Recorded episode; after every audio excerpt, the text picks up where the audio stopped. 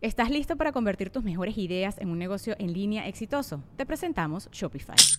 Tal vez no lo sabías, pero nuestro podcast More Than Mamis es un negocio y lo empezamos por supuesto para desahogarnos y hablar sobre la maternidad, no para convertirnos en expertas de ventas y del e-commerce. Así que sí, necesitábamos ayuda para vender nuestro merch y poner en marcha nuestra tienda. ¿Y cómo suena con Shopify?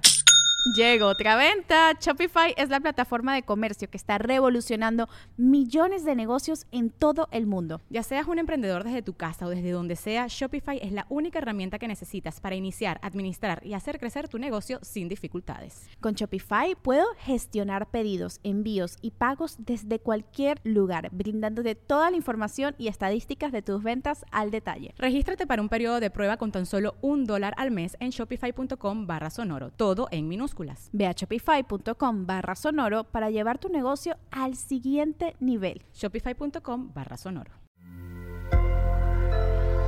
Sonoro. Este viaje comienza en Colombia, pasando por Israel, con escala en Madrid y Nueva York, y aterrizando en México, por el momento. Cuando Orly era pequeña le gustaba disfrazarse de loca luego casarse con los locos en la calle, y ahora sus locuras son más refinadas y sutiles y las llamamos arte. También hablamos de la libertad creativa, agradecer a la Pachamama y que enamorarse es mejor que hacerle un video a Bjork. Este es el viaje de Orly Annan. Soy Alexis de Anda. Estás escuchando El viaje. El viaje. Una producción de Sonoro un espacio que invita a despertar la conciencia.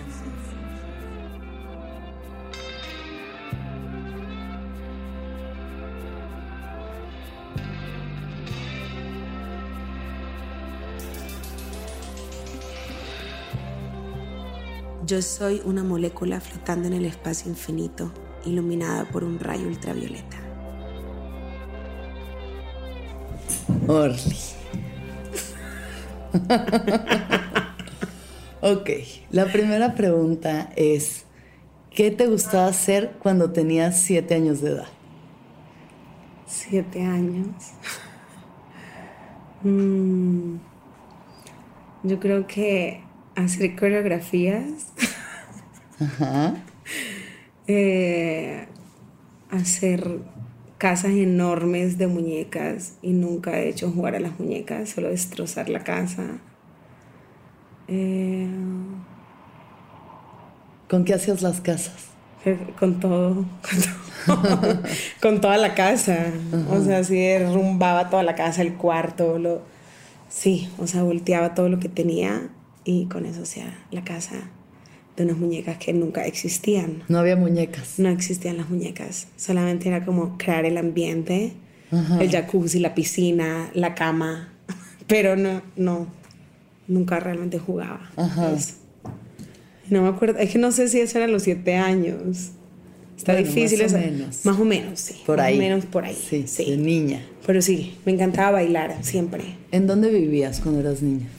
En Colombia, en Barranquilla, el Caribe colombiano. ¿Y qué tal? No, pues fue fantástico. Eh, fue una, una niñez como muy, ¿cómo se dice? Como muy ingenua, como todo muy lindo. Porque había mucha música y, no sé, es una ciudad donde hay el carnaval, pero el carnaval es, como es un evento de solamente una vez al año, pero todo el año te preparas para eso. Entonces ya es parte de todos los niños también. Entonces por eso yo digo todavía como el baile es gran parte de mi niñez, porque siempre habían como actos cívicos, por decirlo así, o actos de show y de performance. Ajá, y, y, en mi casa siempre habían como maletas de disfraces. O sea, como que mi mamá entendió que no, a esta niña lo que le gusta es disfrazarse. ¿Y de qué te gustaba disfrazarte? No, de todo, o sea, de tomate, así. o sea, tenía como. Tenía, tenía, un disfraz de tomate, tenía un disfraz de cumbiambera, que es como el vestuario tradicional de, la, de bailar cumbia. Tenía un disfraz de, de todo, de princesa, de loca. O sea, ¿Cómo es un disfraz de loca? Ah, de loca de la calle. Así me disfrazaba de loca de la calle de que me pintaba la cara así como de negra, me ponía mil tipos de ropa diferentes, una encima de la otra. me hacía como 20 moños en la cabeza. Después me amarraba como miles de latas en el pie, entonces caminaba con latas. cosas Wow. así. Wow. ¿Y salías a la calle? Ajá, claro.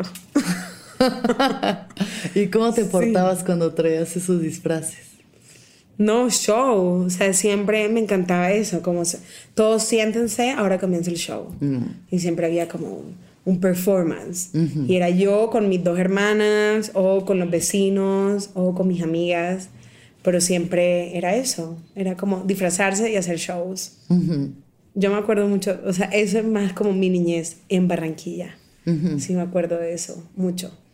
¿Y con qué creencias creciste? Eh, pues, digamos, tradicionalmente religión judía, pero como que mi familia nunca fue como muy religiosa, sino que era más como de tradición, de hacer las cenas los viernes o de ir a la sinagoga, pero bueno, eso ya se perdió después de a los 13 años. Se acabó todo eso y ya era como más libre todo. ¿Y cuál era, te acuerdas cuál era como tu concepto de Dios? Mm, yo creo que yo veía un dios masculino, lastimosamente, a esa edad. Claro.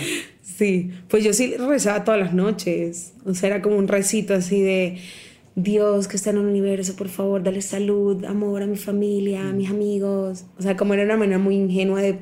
Sí, sí, sí existía un dios, era masculino, era un señor, como el, como el señor que se imaginan los niños. Las nubes. Ajá, las viéndote. nubes, el señor con la barba larga, Sí. sabio. Sí. Yo imaginaba un Dios así. O sea, nunca ni siquiera me lo cuestioné Mm. a, a esa edad. O sea, obviamente a los 7, 8 años. no, no era existencial ni, ni No, hacía pues no, ayahuasca. un ni señor, nada. un Sí. señor y Sí. le pedías por tu familia. Ajá. Un Y señor, está. sí, y, y- exacto, sí, muy básico como la mayoría de los humanoides. Y creciste con las creencias um, latinas como de la mujer tiene que ser así y el hombre así y, y entonces Mm. tener una familia y hacer esto y lo otro Bastante, con sí. esos roles. O sea, sí, pero no tanto por mi familia cercana, o sea, por mi madre y mi padre, porque ellos han sido muy liberales conmigo desde siempre. Y, y por eso también yo me he podido, digamos, expresar de la manera que me expreso. Pero sí mucho de, digamos, por lo menos hasta los 13 años, sí crecí en una comunidad muy conservadora, judía, en un pueblito, ¿sabes? Como que era todo muy cerrado. Era el colegio, del colegio vas al club, el club. O sea, era como una especie como de burbuja de fantasía de que ese es el mundo. Yo no, yo no conocía más allá Claro. ni tenía la curiosidad, no, no sabía que había más allá. O sea, hasta que después hubieron cambios y me, me- me fui de Colombia. Pero, digamos, hasta los 13 años, sí era muy como de, sí, la mamá, el papá, los hijitos, hay que casarse, la mujer tiene que, ta, ta, ta. Cuidar la casa, Ajá. los niños. Sí, aunque yo en mi, en mi casa en sí, yo nunca vi eso. Ajá. Entonces yo tampoco, o sea, sabía que ese era el concepto de la vida a esa edad, pero digamos, o sea, en mi casa mi mamá sabe cocinar huevo, mi papá era el que cocinaba todo, Ok.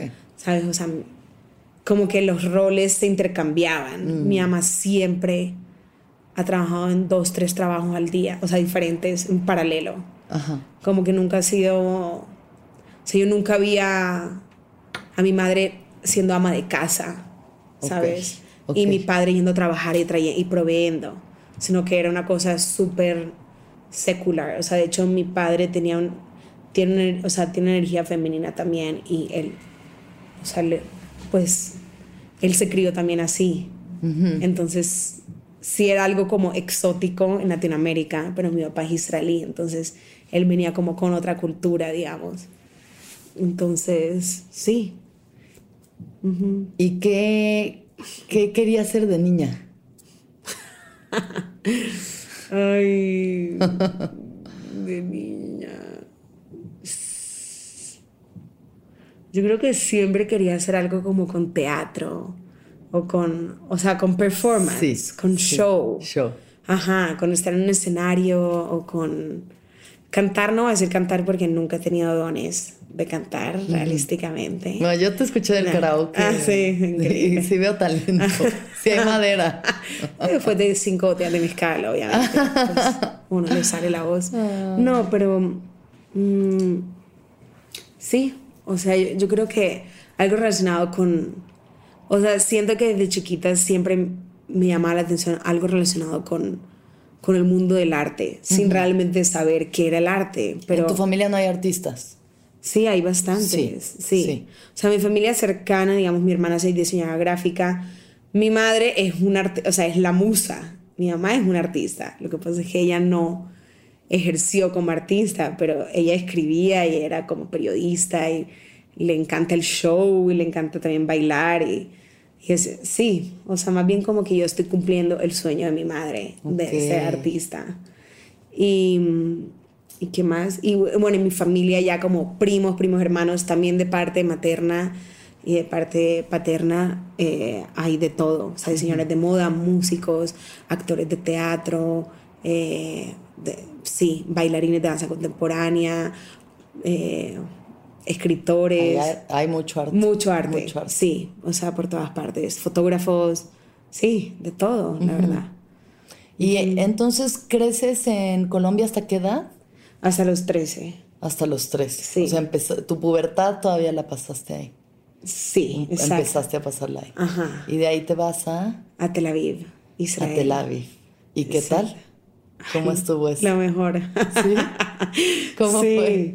Me encantó. Pues obviamente al principio era difícil porque es como, bueno, ahora montémonos en un avión, ya no, o sea, ya no vivimos en Colombia, sino vivimos a, no sé, 18 horas en avión. Así en la otra parte del mundo que ya yo había estado porque toda mi niñez siempre iba, pero nunca vivir y realmente el idioma hebreo no es, no, o sea, yo aprendí algunas palabras en el colegio, pero no era mi idioma.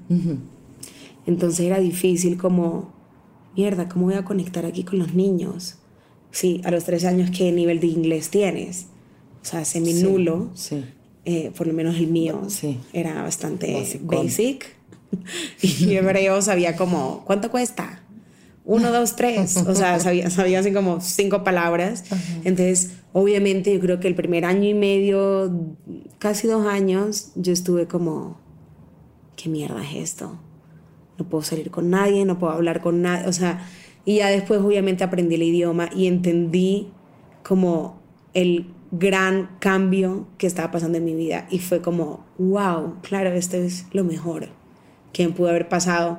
Especialmente una persona que siempre ha tenido, digamos, una cierta curiosidad por explorar diferentes culturas o, o por más bien como ser más auténtico y ser más tú y no pertenecer a un a una cierta comunidad con un uniforme, con unas reglas, sino que de repente fue como la libertad absoluta. O sea, de repente yo, yo crecí en un Colombia muy de Pablo Escobar post también, o sea, Claro. en el cual secuestraban a amigos, a familiares. Entonces, claro, ahí en Colombia yo no caminaba ni una cuadra sola. Ya. Entonces siempre era como, sí, había todo este viaje muy elitista de la empleada de servicio, el esto. Claro. O sea, era otro mundo, una burbuja que es muy como de la burguesía falsa latinoamericana que, que no tiene nada que ver con el intelecto ni con libertad, sino Sí. lo contrario. Apariencia, Ajá, sí. la pura apariencia. Sí. Y de repente llegar a Tel Aviv, que es, digamos, Israel es bastante, la clase media es como la que predomina. Ajá. Eh, ya no existen esas, como esas, esas, no sé, esos conceptos de, sí, de, de tantas De diferen- mejor o de diferencias de tantas clases sociales, sino que realmente ya todos están mezclados con todo, ya no hay un uniforme, ya estoy en un colegio público donde ya yo me puedo vestir como si me da la gana, que suena tan, tan estúpido pensar en, en la diferencia entre un uniforme y una Pues ropa, es que pero no es tan estúpido. pero es- es, parte es- de lo que está forjando tu identidad. es- exactamente. Entonces fue de repente como entender, porque todo fue como muy poco a poco, decir, ah, wow, o sea, puedo expresarme por medio de los colores que me pongo, o lo que digo, o cómo me quiero pintar el pelo de fucsia si quiero. Y no tengo que pertenecer a un... Las mujeres tienen que tener el pelo así, o no pueden mostrar las rodillas. La falda hasta... O la falda hasta... O sea, todo ese viaje religioso tan conservador, ¡fum! Se explotó, gracias a Dios, a los 13. Clave. Wow. Que fue perfecto.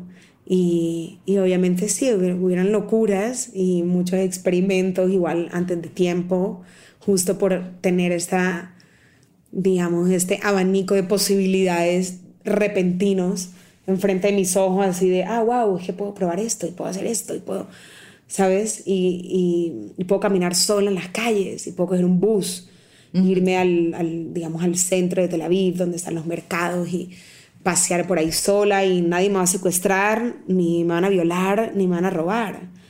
Tel Aviv al final es, digo, a pesar de que es como Medio Oriente y árabe y como esto, estos conceptos que se piensan muy conservadores, es como bastante actual, ¿no? Es muy, es muy liberal. Es muy liberal. Sí, especialmente Tel Aviv. O sea, no voy a decir que todo Israel es así, pero digamos, Tel Aviv en sí es como si fuera un Berlín con hummus.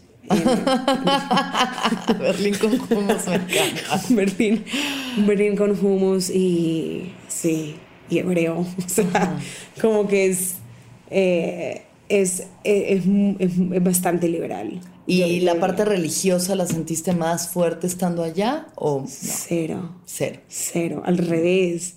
Como que me di cuenta que nadie iba a la sinagoga, por lo menos nadie de, de mi entorno ni de mi colegio, o sea, que eso ni siquiera un concepto, ni era como que hay una sensación cuando eres judío, muchas veces que pasa, que es como, ah, bueno, ya vivo en Israel y ya con eso ya estoy cumpliendo. O sea, ya estoy en la tierra prometida, ya no tengo que rezar, ni tengo que hacer nada, sino que ya estoy aquí. O sea, ¿qué más quiere Dios? Por decirlo así. ya llegué. Ya llegué, ya estoy, ya estoy en Tierra Santa. O sea, ¿qué, ¿qué más quieres? Entonces, eh, hay, sí, hay, hay, como mucha liberación en el sentido, o sea, la, religión, eh, digamos, en Colombia, en, la comunidad judía, es algo como, se siente como bastante presión y algo como muy serio, como de, hay que ir a la sinagoga en tales fiestas porque... Y, no, y te sientes mal si no vas. Como acá en México, ¿no? Como que sí se ve así esta comunidad muy apegada a la tradición, y las creencias, ¿no? y es justo como esa necesidad de como, ok, cómo mantenemos nuestras raíces mm. y cómo seguimos como, digamos, contando nuestra historia a nuestros hijos, ¿no? Como el linaje. Y cuando estás en Israel es como, ya estás ahí. No hace falta como... Ya no hay que hacer más. Ya no hay que hacer más. Ya llegaste. Digo, yo estoy hablando de la parte de Tel Aviv más contemporánea, claro. más bohemia, más abierta de mente, etc. Hay algunos barrios en Tel Aviv como muy religiosos, pero casi no. O sea, Tel Aviv en general es muy, muy eh, liberal, digámoslo así, en, todos los sentidos. ¿Y cuál fue alguna de las experiencias que tuviste que te hayan abierto la mente a otra realidad? Como, o sea, dices como a esa edad. Sí, o sea, en Tel Aviv. En Tel Aviv. Eh, bueno, muchas. Porque yo obviamente, yo llegué y fue como un imán a todos los locos de... de a, los, a los locos del barrio. Eso fue lo que yo atraje. No que en su casa hoy en día son mis amigos, pero eran todos los que querían probar todo desde que tenían así 14 años. Sí. Y a mí se me hacía normal, por alguna razón. No se me hacía como, uy, esto es un acto de rebeldía, sino como, ay, todos lo están haciendo. Está bien. Y mis padres siempre han confiado mucho en mí. Mm. O sea, nunca han pensado que yo voy a perder la cordura, ni que estoy desatada, ni que hay que protegerme, ni hay que decirme a qué hora volver. Entonces, para mí, esa libertad realmente yo la agradezco mucho, porque fue lo que me hizo a mí como también no sentir nunca que estoy haciendo algo malo, sino entender que es parte de ese proceso de crecer en un lugar donde hay un abanico de opciones, de cosas a probar, ¿no? En general, si son sustancias, si son eh, situaciones locas, pero por ejemplo, no sé, hay un, hay un festival que no sé si todavía sigue existiendo, pero hacían como unos festivales en la mitad del desierto que eran, se llamaban Shantipi Bombomela. O sea, imagínate, era como... Shantipi, Shantipi, no, o sea, era, era como la locura de... ¿Como un rave? Era como un rave de la India, pero a la vez habían como zonas donde había como una playa como nudista, otra zona donde todos se dan como free hugs. eh, Ok. Otra zona donde Como un Burning Man un- ajá, era, israelita. era un Burning Man israelita como medio hippie, pero de trans psicodélico, porque ahí se manejaba, o sea, esas Sí. épocas eran de Trans el trans heavy, así de, habían como, como es desierto a 45 grados, entonces habían como mangueritas que sacaban agua porque obviamente Sí, te sí, deshidratabas sí. y vendían como vendían como una planta que se llama gat que es como si fuera marihuana pero no es marihuana era legal Ok. pero también como que sí te te, Te pone. te pone Te pone. ajá entonces claro yo era tomando eso como si fuera un shake todos los días y luego eh, ahí fue la primera vez que yo digamos probé la marihuana Mm. yo tenía 14 14 años Pues bueno. Sí, está bien. Sí. Ah, está bien. Oye. No estamos incitando a nadie a que la pruebe a los 14 Sí, años, pero no, pasa. No, no, no, no. Pasa, pero, pero lo chistoso fue la manera como pasó. O ¿Por sea, qué? no fue que yo iba a fumar porque yo no te- yo yo ni siquiera sabía fumar. Era como estábamos con dos chicos más en una carpa, fuimos yo y una amiga y literalmente ellos eran fumando bongs Mm, O sea, pero así como cinco de seguido, cerraban la carpa. Entonces Ah, nosotros ya, ahí. Te, hor- te hornearon. Ajá, hornearon. me hornearon. Entonces, claro. No sé si para un término no muy amigable con los judíos decir que te hornearon, pero. te hornearon. me hornearon en, en humo de marihuana. y obviamente, esa fue mi primera vez que yo dije, ah, wow, colocón. Bueno, y, y de ahí ya, ta, ta, ta, ta, ta, ta. Más experiencia. muchas más experiencias. ¿Cómo sí. fue tu relación con tu cuerpo en la adolescencia? Mm, siento que cuando veo la foto digo, wow, tenía un cuerpo muy hermoso. Y estando en la adolescencia era como, "Ah, detesto cualquier cosa. O sea, detesto mi ombligo, detesto mi pezón, detesto mi dedo gordo del pie. O sea, es Lo así como, ¿en serio? Sí. Había mucho rechazo, como, sí, lastimosamente. Pues sí, así pasa. O sea, nos, nos adoctrinan para Exacto. un solo tipo de cuerpo y al no cumplir Sí. con ese parámetro exacto, entonces odias lo que sea que. Digo, de todos modos, disfruté de todo, o sea, y, y- y- y nunca parecía que yo pudiera llegar a estar insegura de, al- de algo de mi cuerpo por mi personalidad hacia el exterior, pero, pero sí muchas veces tenía inseguridad de un micro gordito que tenía en la barriga, que yo digo hoy en día, ojalá ese fuera mi gordito. O sea, Hay un meme que dice: Sí, Cuando sí, empezaste No estabas gorda y no estabas gorda. Sí, puta, esa es la historia de mi vida. O sea, yo digo, o sea, ojalá yo estuviera en la gordura que yo pensé que estaba Ajá. a los 15 años, no mames. O sea, estaba perfecta. Sí, divina. Pero sí. Claro. Pero bueno. Estás divina. Eres una turbodiosa. Turbo diosa. Gracias, corazón. Sí, pues, Pero ajá, sí, o sí, sea, esa batalla, ¿no? Como de. ay, Sí, no, no, no puedo decir, ay, amaba mi cuerpo a los 15 años. No, no, no es verdad. Ujú. Siempre había como una parte que me... Habían partes que me gustaban y las presumía y habían siempre partes que yo, pues que cubría. Claro. ¿no? Siento que muchos niños pueden sentir igual. Totalmente. Hasta, y hombres también. Sí, claro. Todo el mundo pasa. O sea, o hombres sea, y mujeres. Pues sí, no voy a decir todo el mundo, pero muchos pasamos por esos viajes de sentir que está mal, ¿no? Y querer modificar y batallar y batallar. O sea, yo igual mi primera dieta la hice a los 14 años y de ahí hasta los 30 años no paré de estar buscando formas de modificar mi cuerpo. O sea, como... Pues sí, son como programaciones tóxicas, nocivas que nos meten en la cabeza. Al final, sin importar que estés en Israel, México, Rusia. No importa, eso no importa. O sea, Digo, yo, yo personalmente, gracias a Dios, nunca sufrí ningún, digamos, enfermedad como crónica, como bulimia o tal. Pero sí tenía amigos alrededor mío que tenían, que sufrían de eso. Y en mi cabeza era como, wow, como... O sea, los niveles de, de, de cero autoamor que se manejan en esa edad. O sea, lo importante que es la salud mental cuando estás creciendo en esa edad es una cosa que yo siento que hoy en día, gracias a Dios, ya la gente es mucho más consciente de esto. Sí, total. Pero en los 2000, Cero, es que además Cero. crecimos en una época, porque tú y yo tenemos la misma edad, Sí. en la que, o sea, era ajá. de que Paris Hilton, Kate Moss, este flacas, flacas, raquíticas, esqueléticas, Raquíticas, esqueléticas, o sea, si se te salían los huesos de la cadera era un triunfo.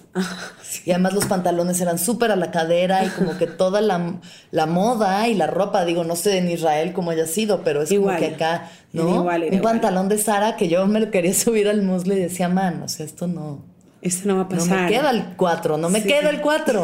Entonces voy a luchar como fuera para que me quede el 4. Y siento que gasté tanto tiempo y energía en eso, en Ya la sé. apariencia, ¿no? Es- eh, pero a la vez es, es parte del crecimiento y yo realmente tengo mucha esperanza con las nuevas generaciones. Ay, Porque, sí. o sea, ya hoy en día veo, así es algo que igual, digamos, puede, decir- se puede decir, ah, está trendy o está de moda, eh, embrace your body, ¿no? Como que realmente amarte como eres y, y ves como muchos modelos eh, que son como tallas más grandes, Sí, etc. total, total. Como que Cuerpos diversos. Cuerpos diversos, exacto, la diversidad en general, o sea, no solamente, diversidad. no solamente a nivel de peso, sino a nivel de raza, color, eh, Sexualidad, tipo- género, ¿no? género, identificación, o sea, yo hubiera amado que, por ejemplo, eh, yo, si yo hubiera crecido como están creciendo los niños de 13 años ahora mismo, ellos ya ni siquiera se tienen, ni siquiera tienen que salir del closet.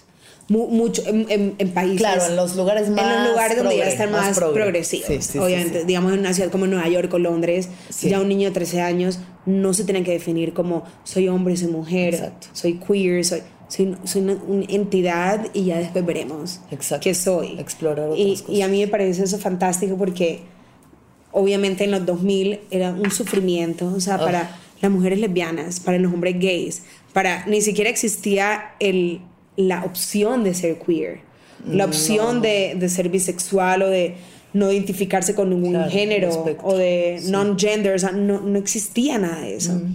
Y a mí me parece eso un, un gran avance, o sea, y, y aparte el feminismo no está en su apogeo como está hoy No, en bueno, día. para nada. O sea, digamos, el, Cero el empoderamiento de la mujer, como se ve hoy en día, que yo veo niñas de 18 años ya teniendo un discurso muy sólido, en mi época era una cosa, no, no existía. No, no O existía. sea, tú, tú eras feminista porque era tu naturalidad, pero no lo decías ni lo O exteriorizabas. sea, querías, pero no, ¿sabes? Yo igual, o sea, que me considero hoy en día como muy, en una postura muy clara en cuanto al feminismo.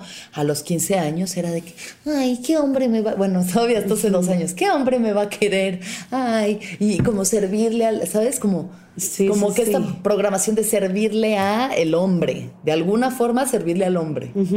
¿no? O sea, ya sea tu padre o ya sea tu pareja o lo que sea, pero como que tú solo tienes que como orbitar alrededor de los chavos Sí. en la escuela y los chicos y entonces que le gusta a los chicos y no sé, como que yo sí o viví esper- o en eso esperar que, también. que, sí, exacto, la aprobación de ellos, como si eso fuera la última palabra, ¿no? Pero bueno, ¿en qué momento llega el arte a tu vida?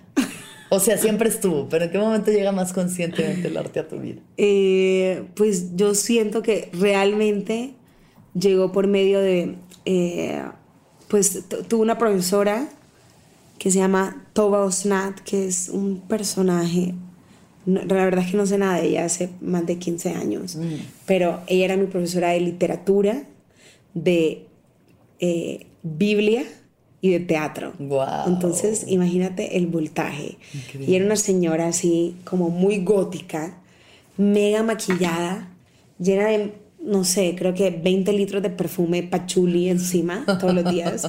Andaba como con un Y paraguas. tú así. horneada otra vez. Yo horneada en Horneada pachuli. O sea, ella caminaba y eran como kilómetros de olor. Se olía, se olía Sí. venir. Se olía Ajá. venir. como se ponía joyas enormes. Me acuerdo de su físico porque me impactaba, como su identidad tan... Sí, que yo la veía a ella como una, como una actriz, como una mujer, como una bruja. La veía como una especie de bruja, pero que me sentía atraída a ella.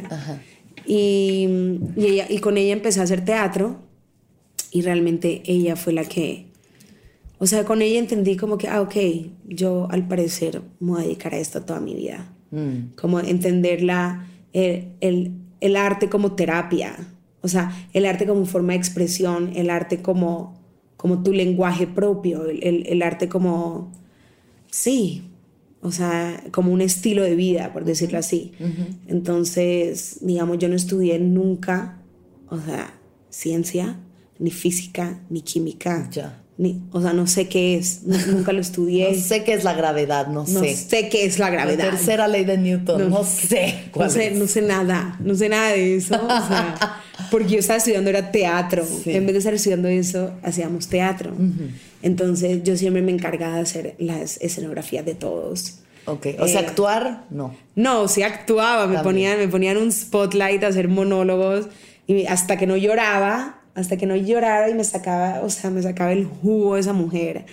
Y, y, y aparte en esa época tener 14 años y quedarte en el colegio hasta la una de la mañana, en el mm. cuartico de teatro, haciendo, era una cosa muy exótica y muy, muy intensa porque nadie más, o sea, el colegio estaba cerrado y éramos nosotros, que éramos igual 15 personas, ahí encerrados, sin comer, montando la obra. Sin comer. Sin comer, sin tomar, con esta mujer que no, llegábamos un segundo tarde, un segundo tarde, y ya tres horas de teatro no podías entrar a la clase. No. O sea, era un régimen, pero a la vez nos, nos llevaba a los teatros, a ver las obras, al backstage.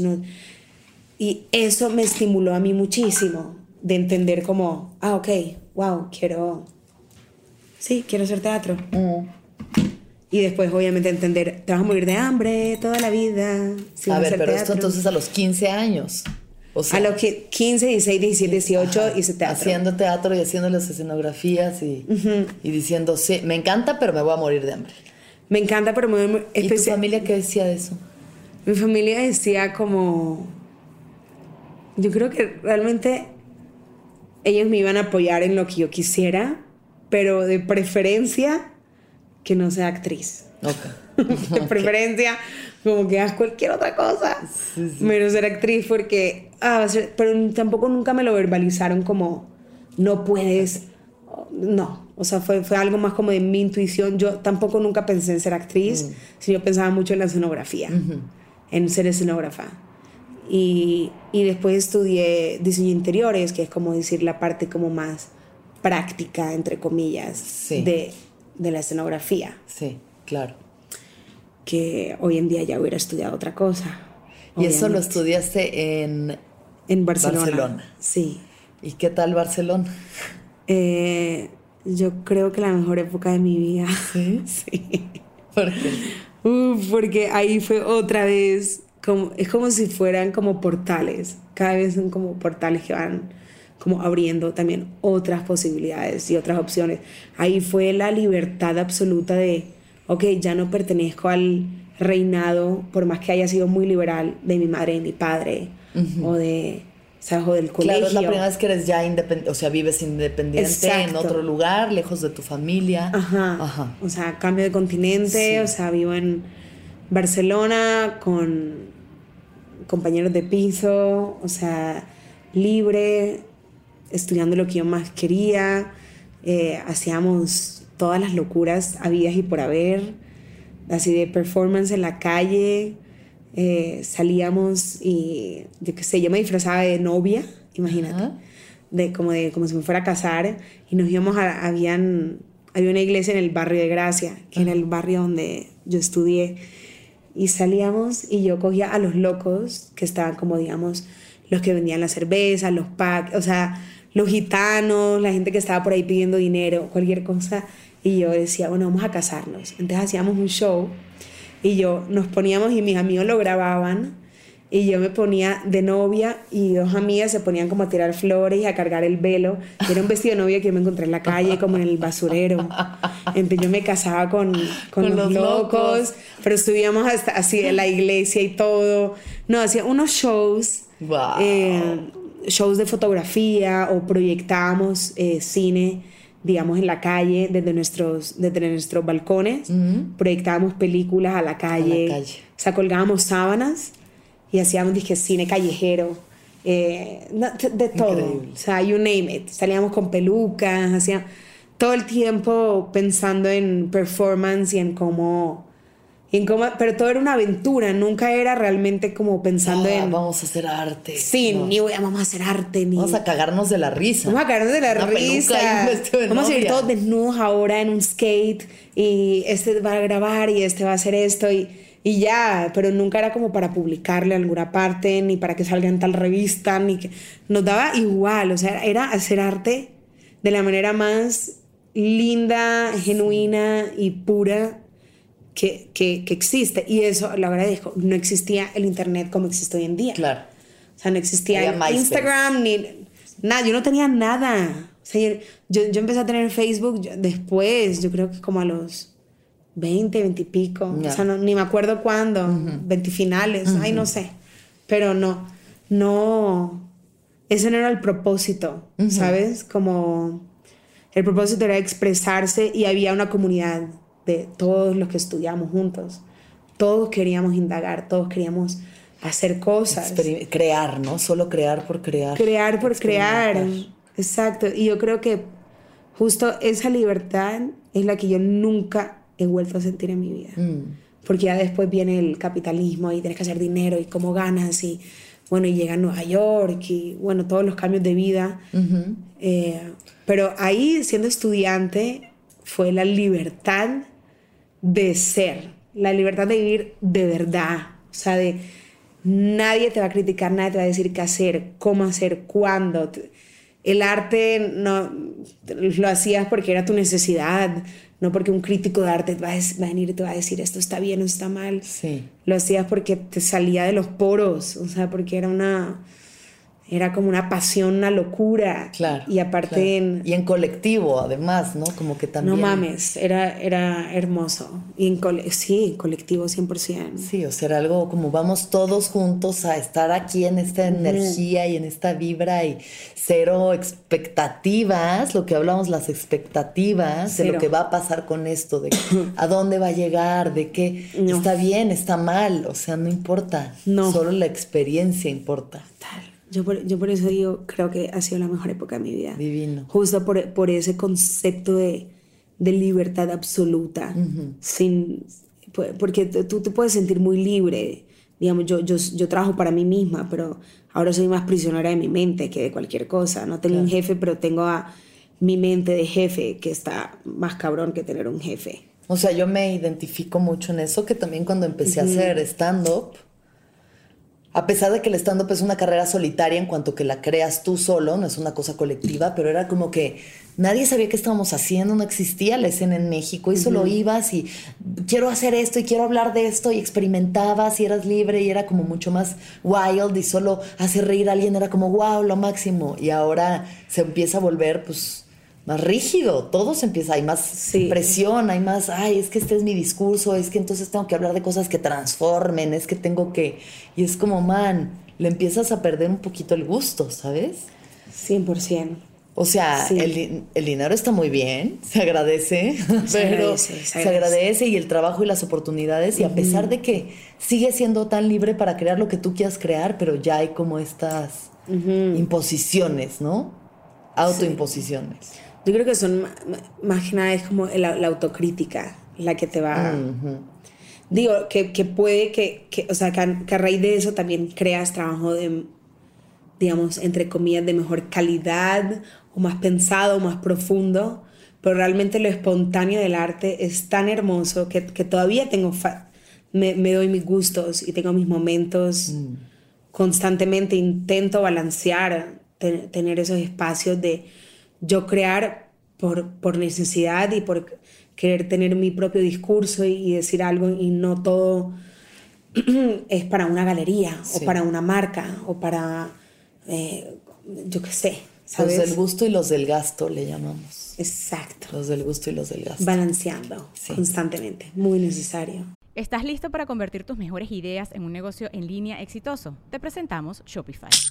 Tal vez no lo sabías, pero nuestro podcast More Than Mamis es un negocio y lo empezamos por supuesto para desahogarnos y hablar sobre la maternidad, no para convertirnos en expertas de ventas y del e-commerce. Así que sí, necesitábamos ayuda para vender nuestro merch y poner en marcha nuestra tienda. ¿Y cómo suena con Shopify?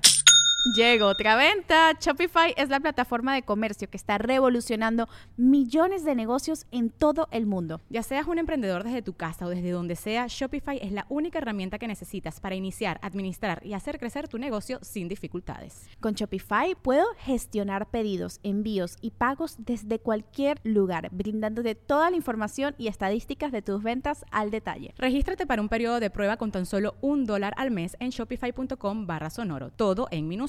Ve a shopify.com barra sonoro para llevar tu negocio al siguiente nivel. Shopify.com barra sonoro. Estás en Barcelona, todo es experimentar, todo es libertad, todo es disfrute. Todo Y- es en la escuela donde no encajaba ni pegaba ni con Crazy Glue. Ajá. Me fue muy difícil la universidad para mí. ¿Por qué? Porque no, o sea, la manera en la que yo veía las cosas no encajaba con el sistema de la universidad, la verdad.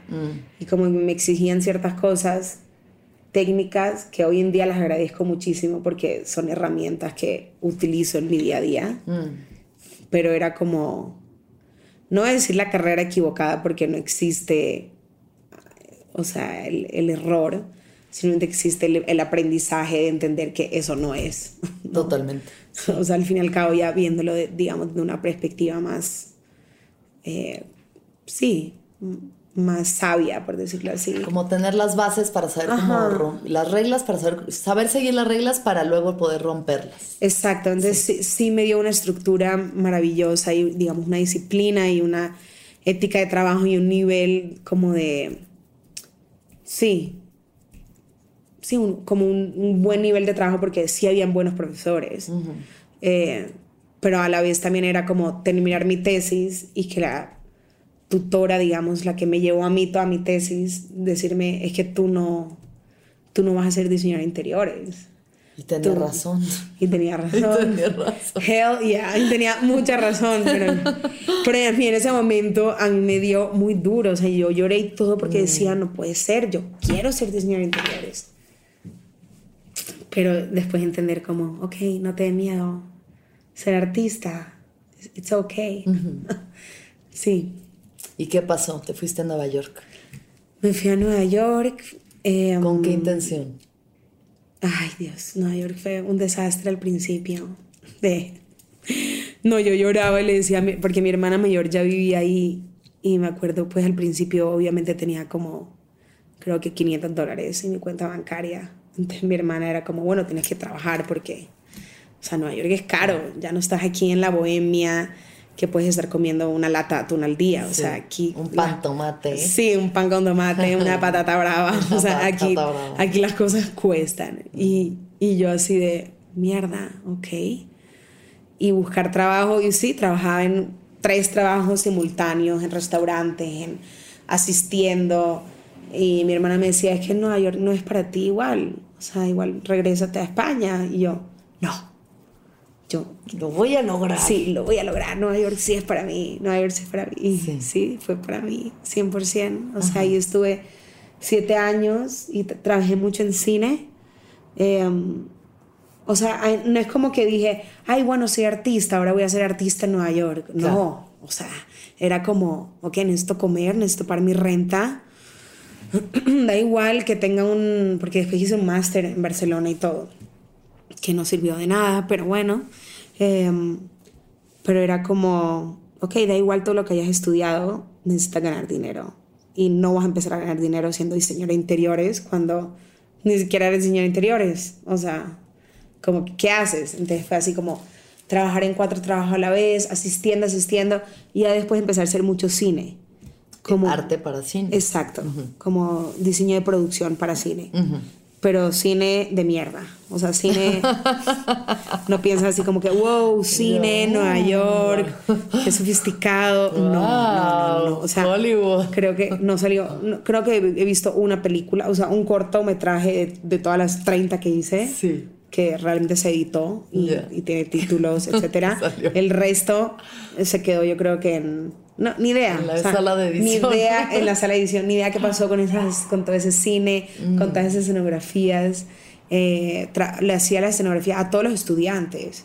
Los estudiantes de NYU, de New York Film Academy, de Columbia, o sea, todos los que eran estudiantes de mi misma edad que estaban haciendo cine, Sí. yo era como su escenógrafa de confianza. Ya. Porque era tan apasionada, yo me quedaba a dormir en las escenografías. O sea, ante- a- o sea, era así obsesionada. Me encantaba y lo hacíamos con lo que había. O sea, habían mil dólares de presupuesto y con eso se hacía toda la casa. Como y el hospital. retos, como retos y el- de RuPaul Drag Race. Con No, tres dólares puedes hacer esta escenografía. No, era de, ay, no hay plantas, pues yo iba, cogía las tijeras, iba, podaba los árboles así de los vecinos y hacía así unos arreglos florales. Ay, qué ya se le tiene el arreglo floral. Eh, sacaba cosas de mi casa para meterlas en la escenografía. Eh, sí, Una gran escuela, ¿no? También. la, la mejor escuela, Ajá. 100%. Esa fue la escuela real, no, no la universidad. La universidad fue, un, digamos, un- un- una, como una degustación de, de qué se siente estar, ser independiente y vivir libre, etcétera. Bueno, y de alguna forma una, no una excusa, pero sí para poder vivir todas esas otras cosas que conlleva la vida universitaria, ¿no? Totalmente. Ajá. Sí, muy, muy, muy afortunada. ¿Y qué más pasó en Nueva York? A mí me parece una ciudad, eso es tenaz, o sea, es agotadora, es como que todo el tiempo hay que estar en chinga en Nueva York. Hmm. Como supongo mucha gente se siente en la Ciudad de México, digo, yo nací aquí entonces no, pero cuando como que en Nueva York sales de tu casa y ya tienes que estar en esta corriente de personas yendo y viniendo y todo el mundo está en chinga siempre, ¿no? Intentando sobrevivir, sacar el dinero. Es eso, era, era sobrevivir. Mm. O sea, siendo que ya hoy en día, digamos, mi generación que todavía sigue viviendo en Nueva York ya logró, logró digamos, hackear el sistema y ya tienen como, ya, ya están más estables, ya saben cómo, cómo vivir mejor, pero sí, cuando tienes, no sé a qué edad yo llegué, a los 22 años y no, no tienes experiencia en nada, casi en la vida. Entonces sí, fue muy difícil. O sea, pero a la vez tenía mucha energía y mucha ambición, que Claro. eso, que para mí ya ni siquiera lo veía como, ay, qué difícil esto de no tener como pagar mi fucking renta o un o el subway o lo que sea el transporte público, sino que lo veía como como unas metas, como Claro. metas que te dan y las vas a cumplir. O sea, sea lo que sea, las vas a cumplir y, y se convierte como en una adicción de tú querer demostrar de ti misma de que sí puede, de que sí puedes sobrevivir esto, de que sí vamos a sobrevivir este invierno de menos Claro, 20 grados con claro, ratas. esos inviernos, ¿sabes? sí. Tapándote con ratas. ya, Tapándote con ratas. Yo, yo que le tengo fobia a las ratas, pero sí, sí, o sea, obviamente me fui a Nueva York porque ya me cansé de Nueva York. Como que sentí que lo superé. ¿Cuánto tiempo estuviste allá? Eh, estuve casi ocho años, Ah, un montón. bastante. O sea, tus 20, digamos. Como mis tus 20, 20. ¿Y tu vida personal cómo era en esos momentos? ¿Cómo fue? Espectacular. Ajá. Sí, fue hermoso. Ajá. O sea, la, la vida laboral era, era intensa porque, digamos, el 98%, sí, el 98% del tiempo trabajaba en trabajos que no me gustaban y que me echaban de todos los trabajos, obviamente, porque yo necesito ser la voz. Ah. Cuando se nace para patrona, Exacto, la, la patrona soy yo. Pero, ay, no, no, no. Pues sí, sí, o sea, sí, así, así fue. Y experimentando y seguro viendo un montón de cosas. O sea, en Nueva York hay todo, ¿no? Todos los No, conciertos, fue- todo el arte. O sea, los- conocí gente que es, hasta hoy en día es mi familia más cercana de, de amistades, porque está en una ciudad tan intensa donde realmente te lleva al extremo de la psicosis, o sea, de que ya yo hablaba sola y todo, o sea, en los, en el subway. Eh, es maravilloso porque es muy estimulante y ves gente de todas partes del mundo, de todos los sabores, todos los colores, todos los idiomas, miles de microbarrios dentro de otros barrios, o sea, es como, es como el universo entero en una ciudad compacta. Sí, Entonces, sí. por eso es tan intenso y a la vez tan estimulante, pero a la vez muy agotador. Eh, entonces, ahí, o sea, tu familia se convierte en tu mejor amigo, son tu familia. Claro, claro. O sea, ese es tu bond. Sí. Entonces, sí, se hacían. Tuve, tuve mi faceta de muchos años de ser DJ. Me encanta. Y hacía fiestas de perreo intenso. así, Perreo. perreo. Se llamaba Saca tu Jaguar. Saca tu jaguar. Saca tu jaguar a pasear. A pasear. a pasear. Entonces era maravilloso porque era como el, el espacio donde todos llegábamos como a desahogarnos, a bailar, a sudar, a, a sentir, como a besarse, a ya a disfrutar de la vida y desconectarse de, de, De la chinga. de la chinga, de las tensiones, de las ambiciones, de, sino era, por eso es que el baile para mí es tan sagrado, porque realmente logras como desconectar, o sea, conectas mucho más con tu cuerpo Claro.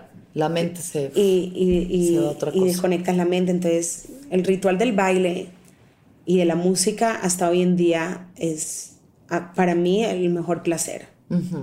Y hacer el amor. Ah. Delish. Delish. Delish. Todo eso delish. Todo eso. Y comer Lo comparto. rico. Lo comparto. Comer rico, dormir rico. Qué rico. rico. Lo rico. Todo lo rico de la ricura de las ricuras.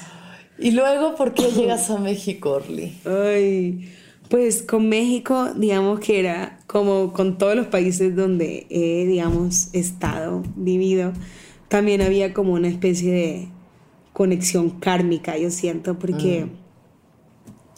Sí, o sea, yo desde que tenía como 15 años yo dije, como que mm, descubrí el cliché de Frida Kahlo. De, Ya, ya, ya. O sea, de ella como. Sí, de ella como Sí. artista y la bohemia y Claro. México y el folclore y los colores y los sabores y wow, este país tan lleno de cultura y de... Y entonces yo dije, wow, yo sé, digo, ya más adelante, ya a los 20 ya entendía que era México mejor, no tanto como ahora, pero... pero sí sentía como una atracción fatal, así de, sé que el día que yo pise tierras mexicanas me voy a querer, o sea, algo va a pasar como a nivel cósmico que yo me voy a terminar quedando. Mm, Y literalmente así fue.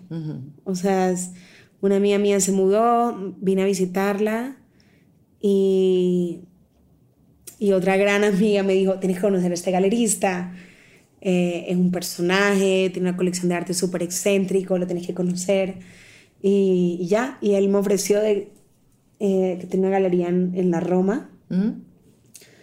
galería licenciado, y me dijo, ¿quieres? Eh, te invito a que hagas una exposición. Tu visión sobre México. Y dije, wow, o sea, esto es un sueño. Esa era tu primera exposición. Esa fue mi, mi primera exposición. Oh my God. Ajá, exacto. Entonces yo me vine aquí dos meses. México abundante. México siempre. abundante, así de, welcome baby. Sí. Estás en casa. Y era así de, Wow. ok, durante dos meses, obviamente ya enseguida conocí gente maravillosa que hasta hoy en día son mis amigos. Eh, todo se dio muy, muy, muy orgánico y muy abundante. Ganó Trump Ujú. y fue así como de, ok, me quedo, Sí. al parecer. Eh, o sea, digamos, eso fue como la gota que derramó el vaso. Y, y ya está. Y, y así, y me, y me fui quedando. Me Te fui quedando quedando y el arte empezó a a florecer. florecer. Sí. O sea, empecé a tener mi primer estudio y ahora mismo voy por el quinto en cuatro años. Ok. Ajá. O sea, con esta primera exposición es cuando dijiste, ok, sí soy artista, o ya desde antes lo sabías. Mm. Desde antes ya estaba haciendo videoarte y objetos y cosas, pero no me lo tomaba en serio. Digo, tampoco me lo tomo tan en serio ahora, pero hoy en día vivo de esto y es mi profesión y es Claro. mi pasión. Sí. Pero digamos que a raíz de eso fue así como de, ok, luz verde, estás en el lugar que tienes que estar y aquí se te está dando una oportunidad. Y, Y así fue, o sea, y el hecho de que en México tenía como más espacio, tenía menos tensión a nivel económico, que suena muy superficial, pero para un artista es muy importante poder tener el espacio, el tiempo y una cierta estabilidad, así sea mínima, para tú poder estar tranquilo, digamos, haciendo algo. Pues sí, es que también, esa tranquilidad te permite crear desde por lo menos un otro lugar, ¿no?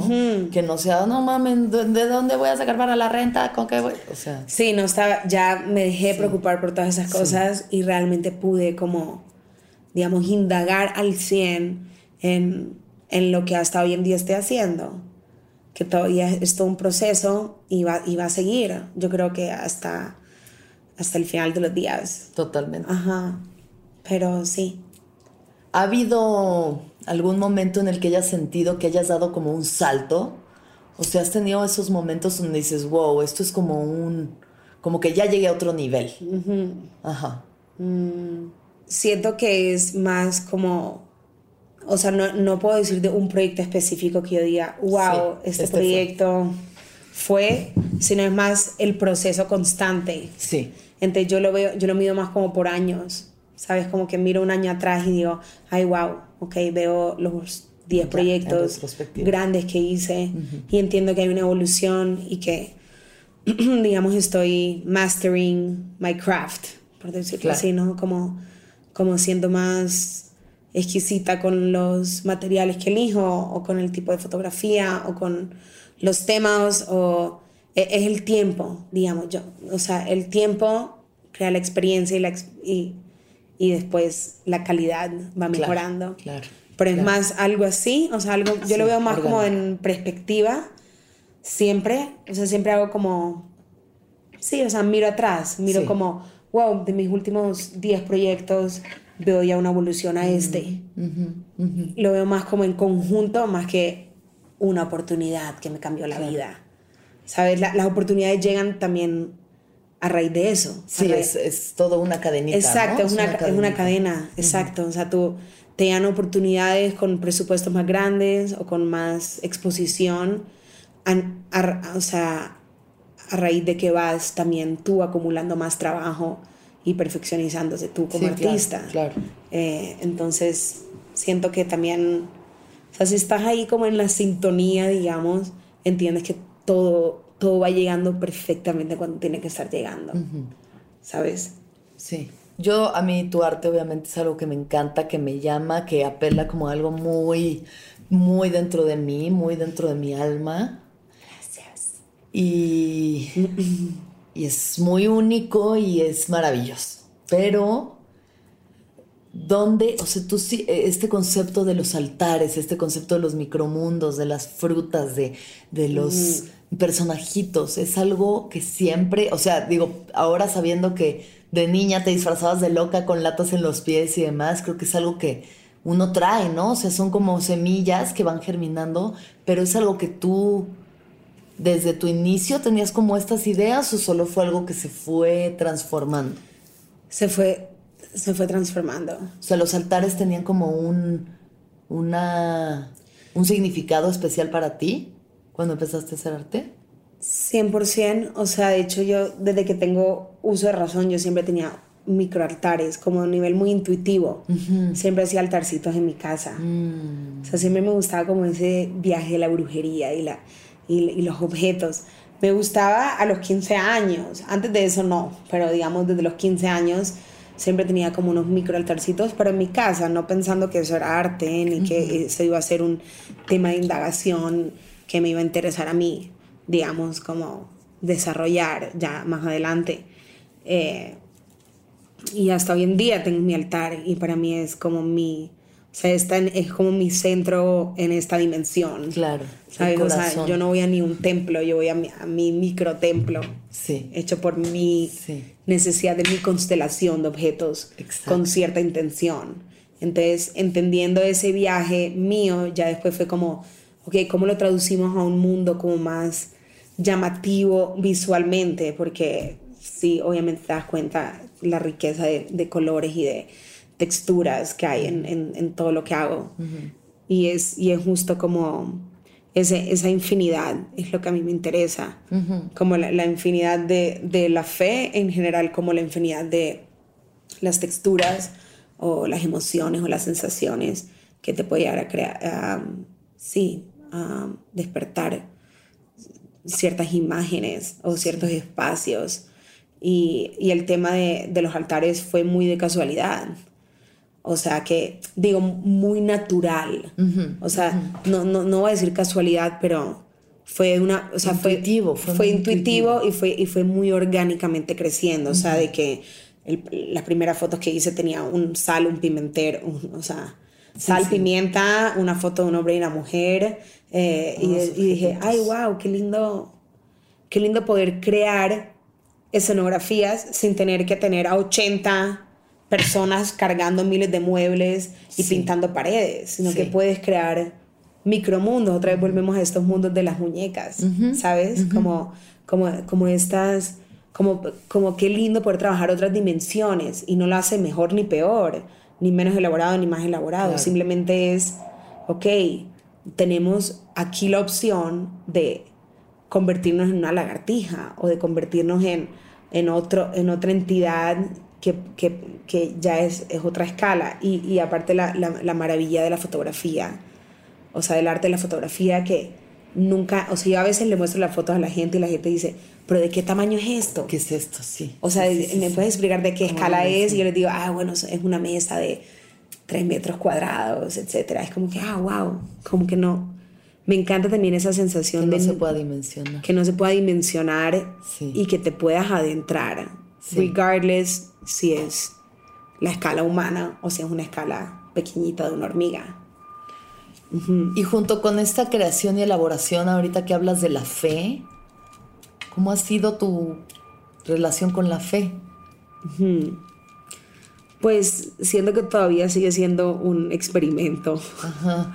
o sea, como una indagación constante, ¿no? O sea, de, de, de crear, digamos, actos con, con cierta intención, eh, como, digamos, la psicomagia de Horowski, que ha sido gran influencia para mí también. Uh -huh. eh, a, allá tú misma ir desarrollando como tus propias técnicas, o ni siquiera llamar técnica, porque no es técnico, es, es, es puramente intuitivo uh -huh. y realmente puede parecer como, ¿qué, qué locura estás haciendo?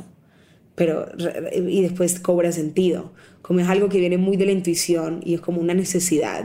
Mm. Es, es muy bonito porque ya lo es a nivel, digamos, los actos de fe o los rezos o los rituales en general, si ya lo ves desde un punto, digamos, más antropológico.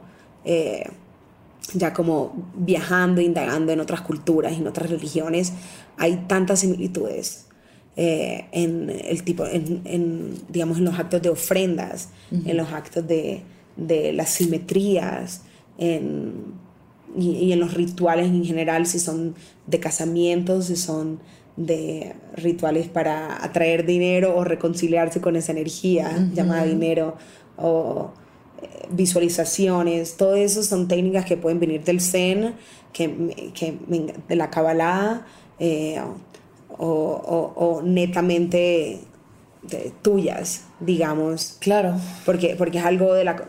es la experiencia humana, que a mí eso es lo que a mí me interesa más, uh -huh. como la fe y la experiencia humana, o sea, como... Eh, por, por, eso no, no, como que prefiero no arraigarme a una sola ideología uh -huh.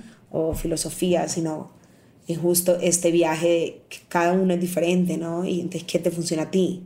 ¿Qué te toca a ti como humano? Sí, en donde eso, eso es algo que sí yo comparto y también me encanta decir, es que puede ir un temazcal, pero también una ceremonia de ayahuasca donde uh -huh. están cantando mantras tibetanos sí. y también puedo y hacer te toca. yoga y también puedo, ¿sabes? Claro. Y todo apela a algo muy pues sí, muy en, al final las raíces de todo van a lo mismo, ¿no? A la realización y como el sí, encontrar a, a tu ese... conexión a la divinidad uh -huh. a cualquier costo, uh -huh. ¿no?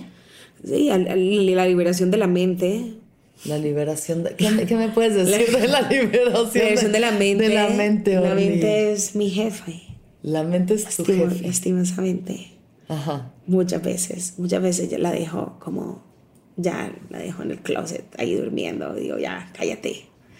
pero pues requiere de mucha disciplina, de mucha, mucha disciplina para realmente como calmar o digamos callar la mente, porque sí, es, es un tema intenso en el cual yo llevo, digamos, intentando sanar y, y, dejar de que ese sea mi, mi, motor, sino realmente guiarme por la intuición, porque la mente está, es, pues, lo único que hace es, es que se, se apodere de ti, de tu ego, y no te deja ser tú mismo, ¿no? O sea, tu ser pues no te deja en paz, o sea, o sea no, te deja... estar en paz muchas veces, o sea, no es tanto que, no sé, es lo que digo, no es tanto callar la mente porque así que digas que no haya pensamientos, pues está cabrón que no haya pensamientos. Sí. O sea, este concepto tibetano de la mente en blanco, este, puta. Después hay un pensamiento de que tu mente está en blanco. Exacto, o sea, o sea siempre, siempre, hay, pero la cosa sí. es en cuáles te enganchas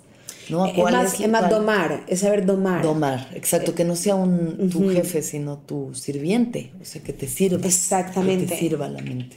Exactamente. Y bueno, ahorita justo tú y yo hemos conectado mucho más después de que fuimos juntas a un retiro de ayahuasca eh, con dos ceremonias, sí. ¿no? Eh, intenso. Bastante. Y, y, por un lado, maravilloso porque nos ha conectado y creo que compartir esa experiencia sí. ha sido de los regalos más bonitos que he tenido este año. Totalmente. ¿No? Al final, cuando estás vomitando ahí en una cubeta junto a alguien, pues ya no te queda más que, no, más ya, que ya. hacer amigo. No, mi amor, tú me viste a mí, o sea, ¿qué te puedo decir? Rebosándome en ese pasto. Eh, Estaba haciéndole el amor nube. a la Pachamama, haciéndole el amor a la Pachamama, gozándola, a un punto donde decía yo, ya no va a regresar, o sea, Orly ya aquí se quedó, no, aquí lo dejamos. No, yo, yo también pensé que me iba a quedar. Uh -huh. De hecho, me quedé un poquito, como sí. tres días de más. Sí.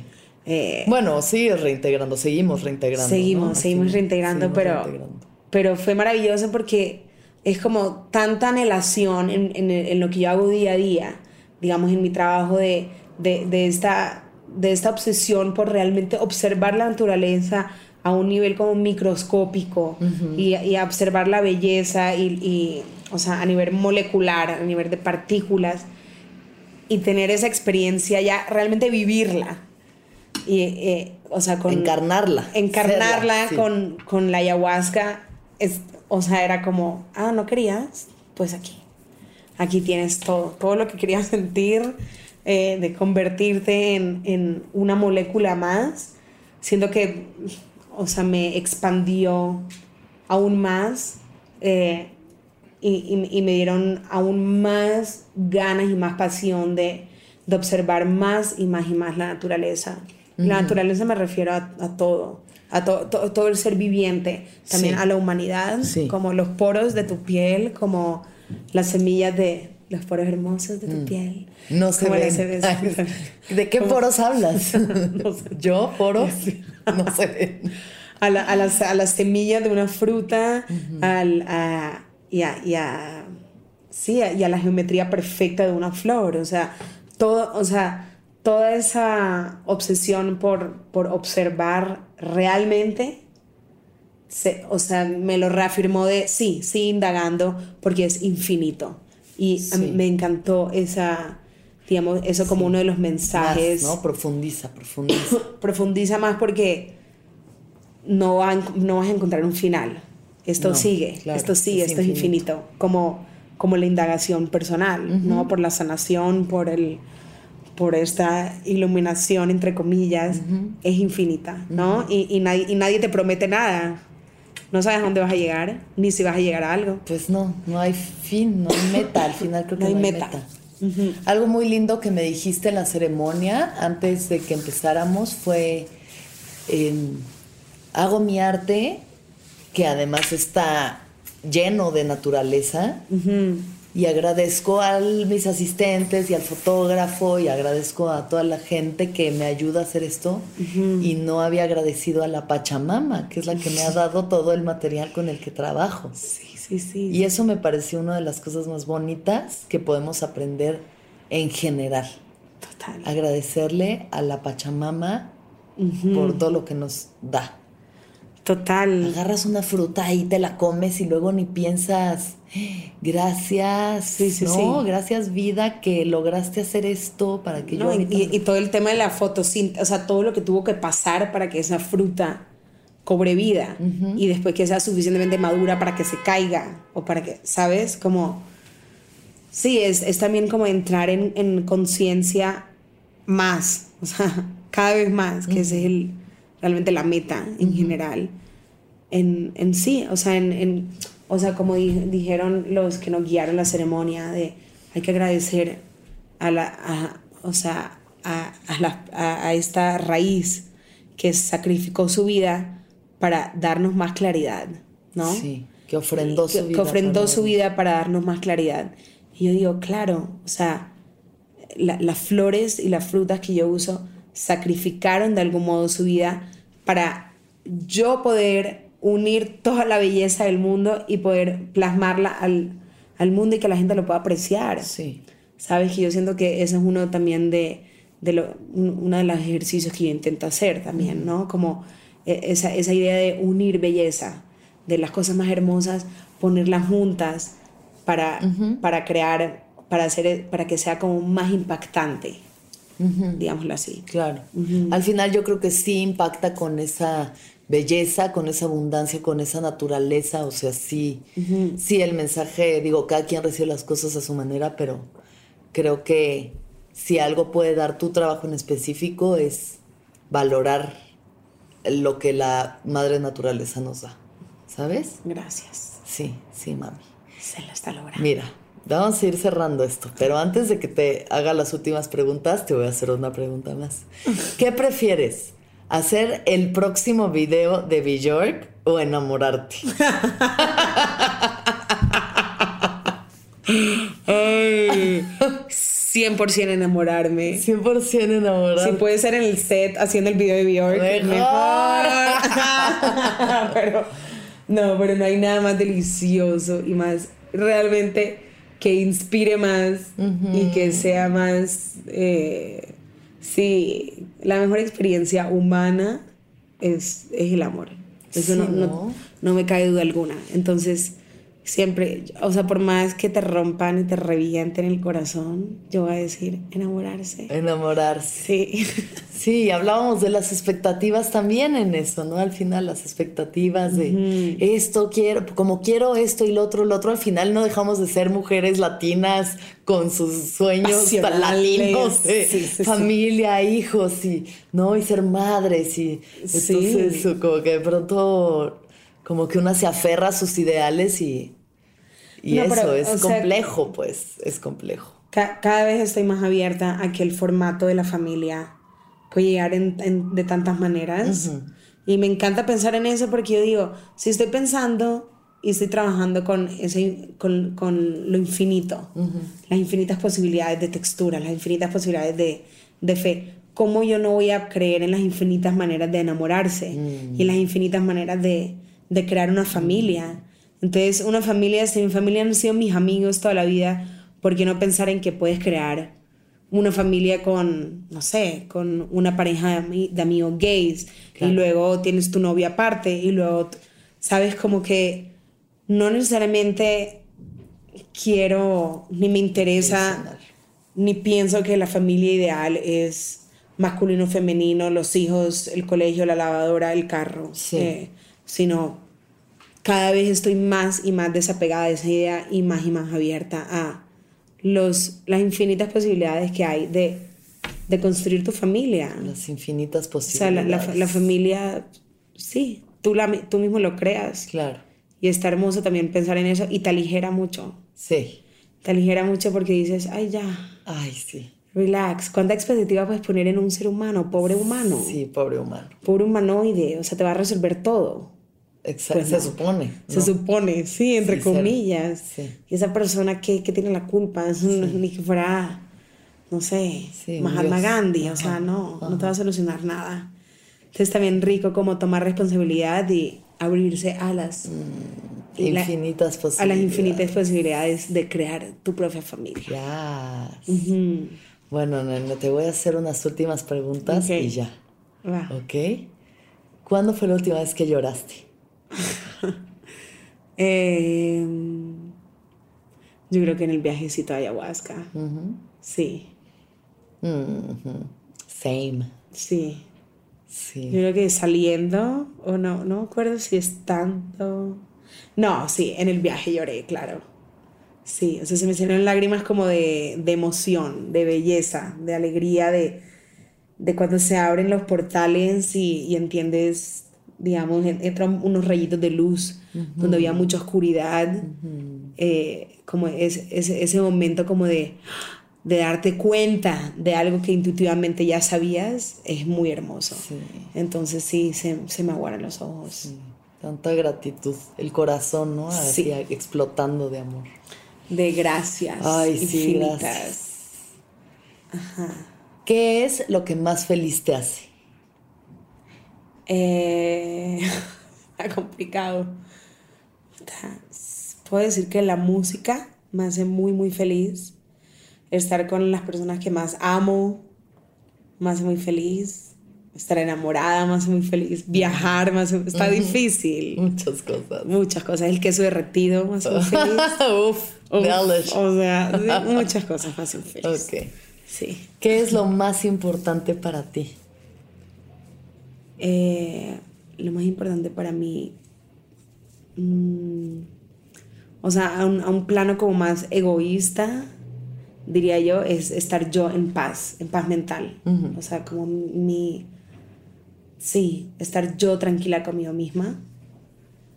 Eso es una prioridad, porque si no, entonces no puedo ser, no, no, no puedo estar bien ni en mi trabajo ni con mi familia. Claro. Y luego ya en un plano no, no tan mío mío es eh, la- que la gente que yo más amo esté bien. O sea, siento que eso es importante como mi familia, mi familia que ahí inclu- se incluyen mis amigos y, y todos los seres. No sé. Está difícil esa pregunta. Puta, la o sea, el, el, el, el clima, o sea, el, el cambio climático es importante. Sí, pero ¿qué Sí, es lo más importante para ti ahora, en este Ahora, momento? uy, no sé. Igual estar bien para que todo lo demás esté Estar bien. bien, Al final, ¿qué 100%, más, no? sí. Si Mi tú estás bien, lo puedes sí. hacer que lo demás... ay- aportar Sí. a lo demás. Si no, Exacto. si No, o tienes sea, una batalla, ni cómo. O sea, si pienso como a nivel como de mi alma, es yo estar en paz. Claro. O sea, estar tranquila, estar, o sea, no, no perder el centro, estar, porque si yo estoy centrada, entonces nada puede venir a derrumbarme, digamos, mi, mi templito, ¿sabes? Si- y si uno no está, si no estás sólido en tu, en tu eje, digamos, cualquier cosita te pasa y ¡pum! te desbalancea. Sí, Y no sabes qué hacer, entonces ya, no está, ya no puedes hacer nada, ni puedes aportar a la humanidad, ni puedes tú hacer tu arte, ni... entonces siento que es muy importante, sí, Claro. la salud mental, espiritual. ¿Y qué piensas de la muerte? Eh, si es la mía es una cosa, si es la de otros es otra cosa. Mm, Si es la mía, como que siento que equivale a paz absoluta. O sea, como que me da mucha paz en el sentido de ya, la liberación de este, Ay, por de, este fin, ya. de este mundo físico y todas estas ambiciones y los la esclavitud del deseo y, y, y toda esta experiencia humana que, que es tan intensa y tan existencial, ¿no? Es como que uf, te liberas de, también de todos estos conceptos de quién eres, quién no eres. Sí. Entonces, qué rico esa liberación, que realmente la puedo sentir solo una vez en mi vida con el sapito. Sí. Sí, que dices, ay, ya si esto es, aquí me Sí, quedo, sí, sí. gracias. En mi cabeza, quién sabe si así se siente la muerte, pero yo digo, si esta es la muerte, Pues sí. eh, qué delicia que llegue cuando, el- cuando tenga que llegar. Pero, pero claramente está la, la parte, eh, pues ya como, como más de, no, no me gustaría que nadie que yo amo se muera, por ejemplo. Claro, O sea, no, no pienso claro. lo mismo Sí, sí, sí. con sí. respecto a yo... La pérdida de Exacto, seres. pero, pero, pero entiendo que, que, que hay una transfusión, ¿no?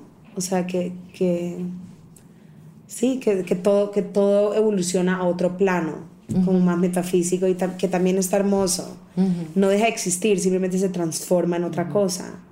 O sea, yo, Entonces, no, en general como que no le tengo miedo, le tengo respeto porque es desconocido.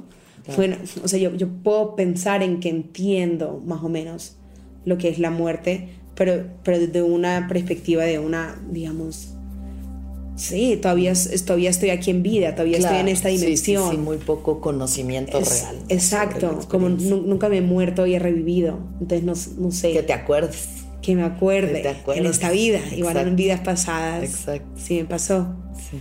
Pero en general le tengo mucho respeto, pero a la vez me da mucha paz. Mm, muy bien. Sí. Pues eso es todo, amiga. Gracias. Honro tu existencia, tu trabajo, todo lo hermoso que creas, Gracias. lo que eres, lo que encarnas. O sea, desde la primera vez que te vi dije, esa mujer es una delicia. O sea, es- su existencia es una delicia. Gracias. Y solo lo sigo confirmando. Igualmente, gracias. a ti por invitarme a tu podcast maravilloso. Gracias, bebé. Te adoro. Y yo a ti. Y muchas gracias a todos por escuchar. Que todos los seres sean felices. Que todos los seres sean felices. Que todos los seres sean felices. ¿Escuchaste el viaje? Suscríbete en Spotify, Apple o donde estés escuchando este programa. Ahí encontrarás todas mis charlas pasadas y las futuras. Si te gustó el viaje, entra a sonoromedia.com para encontrar más programas como este y otros muy diferentes.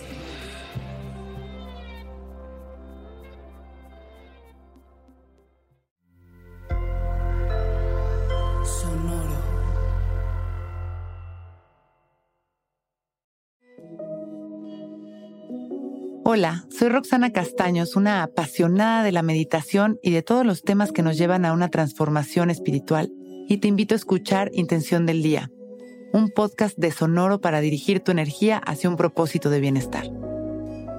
Encuentra un nuevo episodio todos los días en cualquier plataforma en donde escuches podcast. Intención del Día es una producción de Sonoro.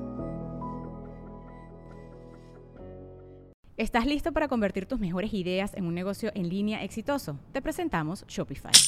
Tal vez no lo sabías, pero nuestro podcast More Than Mamis es un negocio y lo empezamos por supuesto para desahogarnos y hablar sobre la maternidad, no para convertirnos en expertas de ventas y del e-commerce. Así que sí, necesitábamos ayuda para vender nuestro merch y poner en marcha nuestra tienda. ¿Y cómo suena con Shopify?